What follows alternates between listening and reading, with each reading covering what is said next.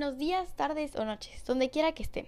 Soy Vanessa Capitín Álvarez y el día de hoy les doy la bienvenida a este podcast, donde vamos a platicar un poco sobre los primeros pasos a la programación de Ada Lovelace, una mujer ejemplar que logró tantas cosas en una época donde las mujeres no eran reconocidas en las ciencias.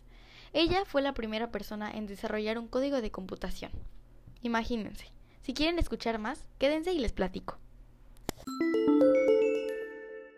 Ada nació el 10 de diciembre de 1815 en Reino Unido y al cumplir sus 18 años, como cualquier otra joven de su época, empezó a asistir a fiestas de la alta sociedad y en una de ellas conoció al matemático Charles Babbage. Ada nunca pensó que conocer a este personaje cambiaría su vida totalmente. Charles Babbage había diseñado una calculadora mecánica capaz de calcular tablas de funciones numéricas por el método de diferencias. También diseñó una máquina analítica para ejecutar programas de tabulación o computación. Por estos inventos, Ada se entusiasmó y esta joven pensó que aquel invento demostraba que un día no muy lejano, las máquinas harían posible cambiar la vida de las personas totalmente.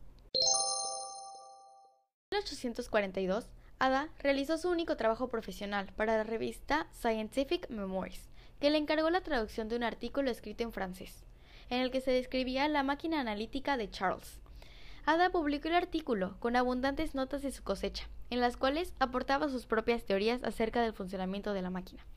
Estas notas fueron firmadas tan solo con sus iniciales para ocultar su verdadera identidad. Pero no fue hasta 1953 que estas extensísimas notas fueron publicadas con su verdadero nombre y fueron más famosas que la propia traducción del artículo. ¿Pero qué contenían estas notas? Bueno, pues las notas de Ada contenían su imaginación y su capacidad para ver más allá de la realidad. La hicieron capaz de desarrollar varios conceptos que en la actualidad podrían considerarse visionarios. El concepto más célebre es el que se refiere al funcionamiento de lo que hoy se conoce como algoritmo informático. Ada tomó como ejemplo los números de Bernoulli, que consisten en una serie infinita de cifras que juegan un papel importante para describir, por medio de un diagrama, las operaciones que la máquina de Babbage tendría que realizar para poder calcularlas. De hecho, fue Ada quien introdujo aquel algoritmo en la máquina de Babbage, esbozando un concepto informático que hoy se conoce como bucle. Ada Lovelace tuvo la idea de una máquina que pudiera programarse y reprogramarse para que ejecutara diversas funciones y no se limitase nunca sino que fuera capaz de llevar a cabo cualquier tarea que se pudiera expresar mediante símbolos. Lamentablemente, Ada Lovelace falleció el 27 de noviembre de 1852 a causa de las sangrías provocadas por los médicos de la época en un intento de curar su cáncer de útero.